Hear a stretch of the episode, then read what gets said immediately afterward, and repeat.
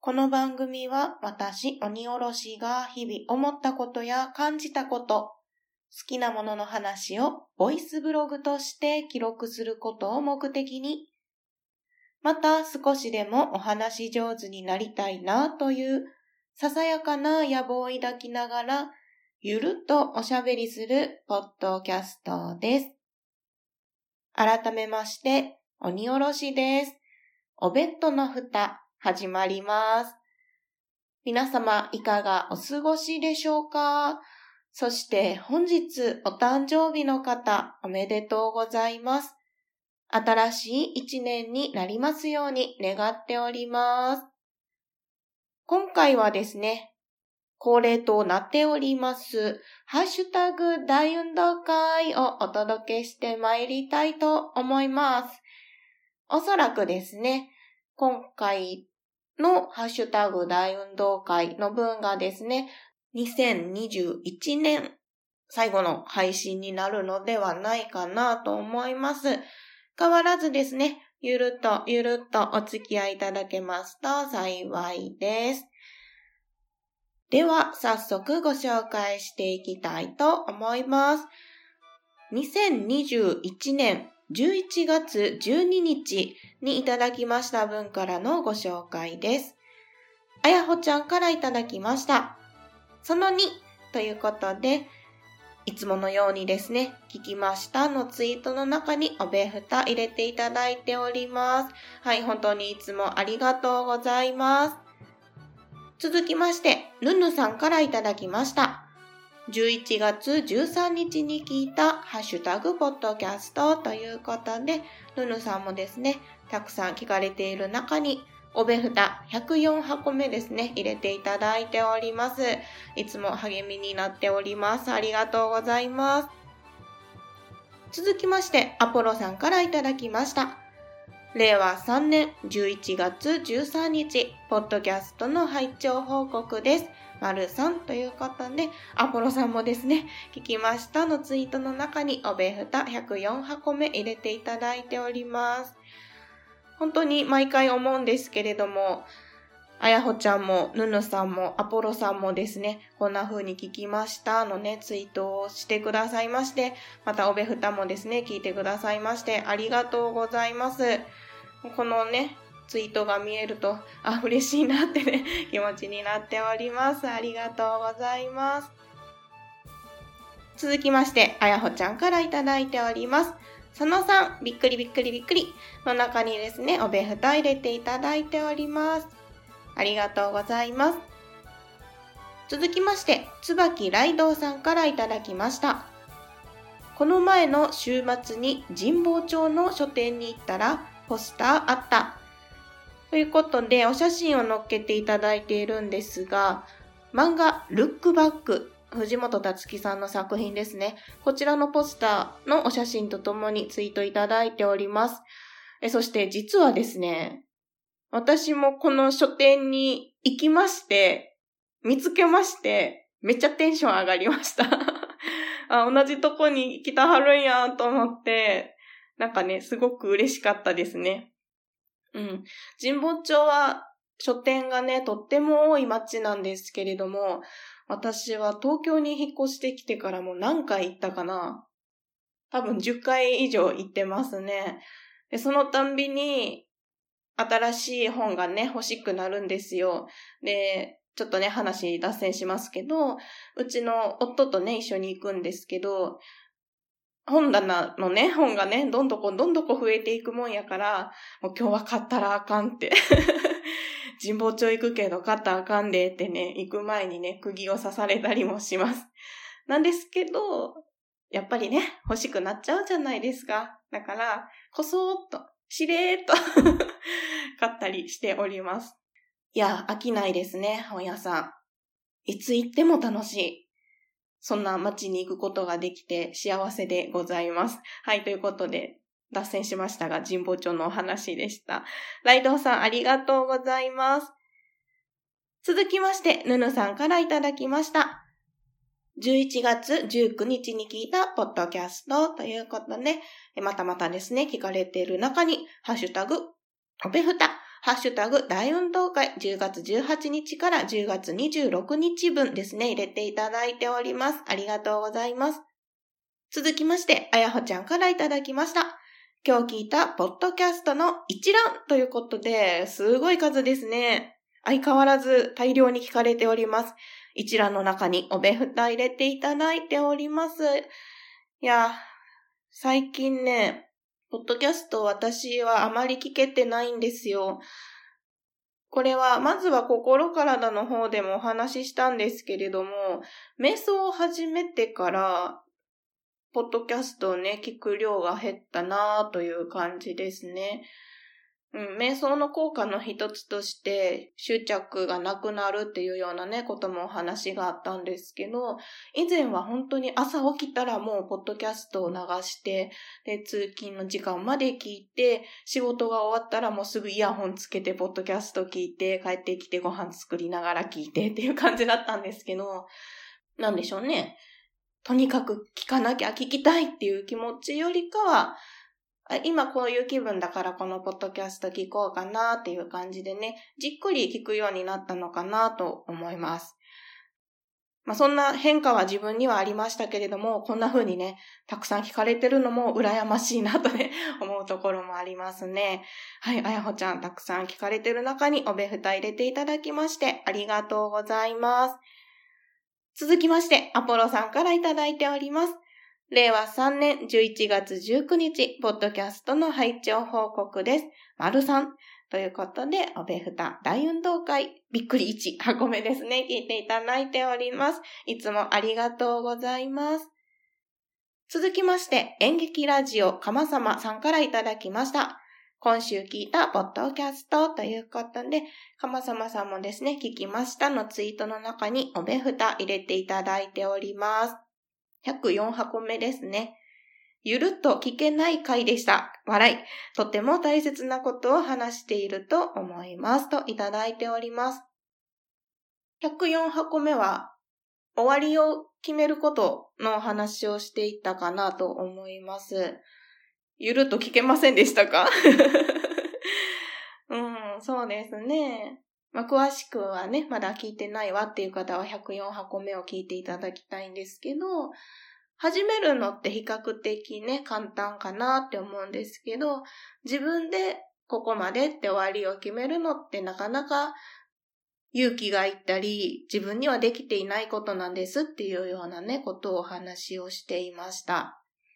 お弁当の蓋はね、まだまだ全然続けていくつもりでございますので、ぜひお付き合いいただけると嬉しいんですけれども、やっぱりですね、お弁当の蓋も終わる時が来るならば、それはきちんとね、終わりを決めて終わろうと思っております。それは必ず皆様にお伝えしてから終わろうと思いますので、いや、いつになるかわかりませんけどね。まだ全然そんなつもりしてないけど。はい。というようなお話でございました。かまさまさん、ありがとうございます。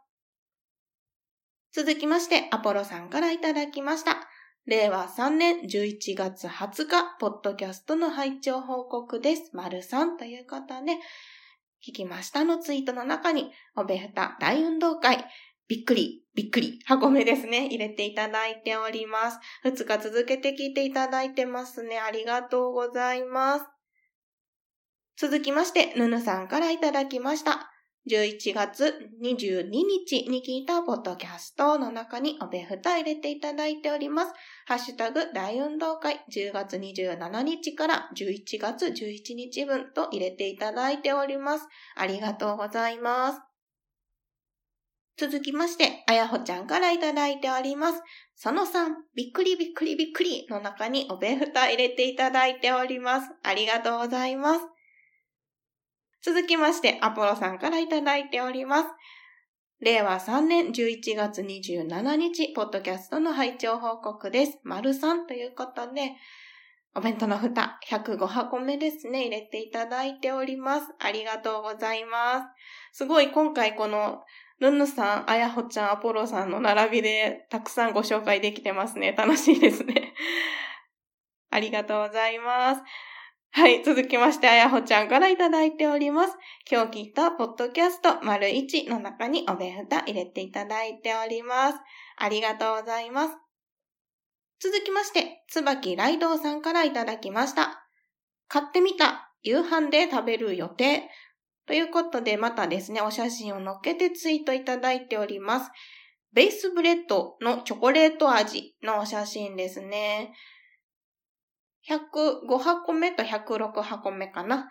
ベースブレッド食べ比べレポをしたんですけれども、そちらをね、お聞きいただいて購入されてみたということですね。ベースブレッドが何ぞやっていうことを軽くご紹介しますと、まあ、完全食と言われていまして、タンパク質ですとかビタミン、ミネラル、食物繊維などがふんだんに取れる。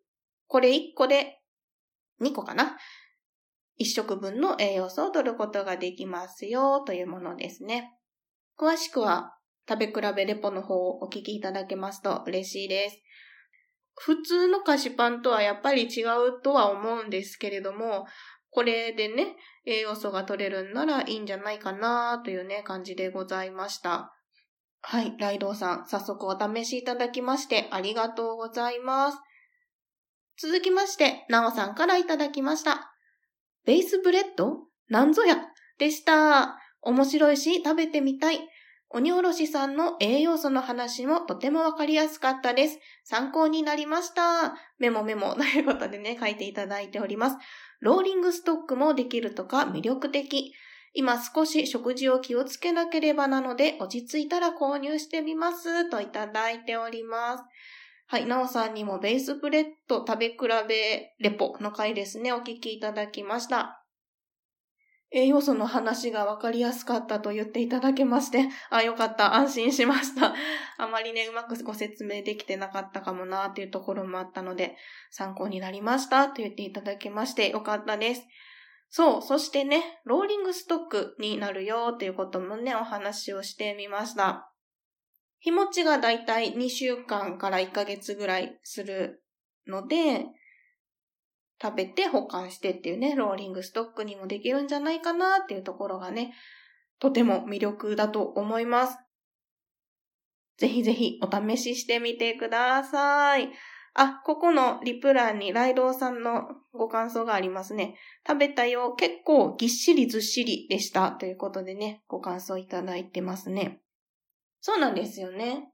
チアシードっていう水分を含むとめちゃめちゃ膨らむ、なんて言ったらいいの？スーパーフードって呼ばれるものがね、たくさん入っているんですよ。それがプチプチした食感、歯ごたえであったり、その何かね、飲み物などを取りながら食べると、ものすごく膨らむっていうことで満足感なども得られる効果があると思うんですが、うん。一個でね、満足感あるんじゃないかなと思います。コンビニですとファミリーマートさんにあるかなと思いますので、ぜひぜひ気になる方はお探ししてみてください。はい、なおさん、ライドウさん、ありがとうございます。続きまして、アポロさんからいただきました。令和3年11月28日、ポッドキャストの拝聴報告です。丸2ということで、お弁当の蓋106箱目を聞きましたツイートの中に入れていただいております。アポロさんありがとうございます。続きまして、ヌヌさんからいただきました。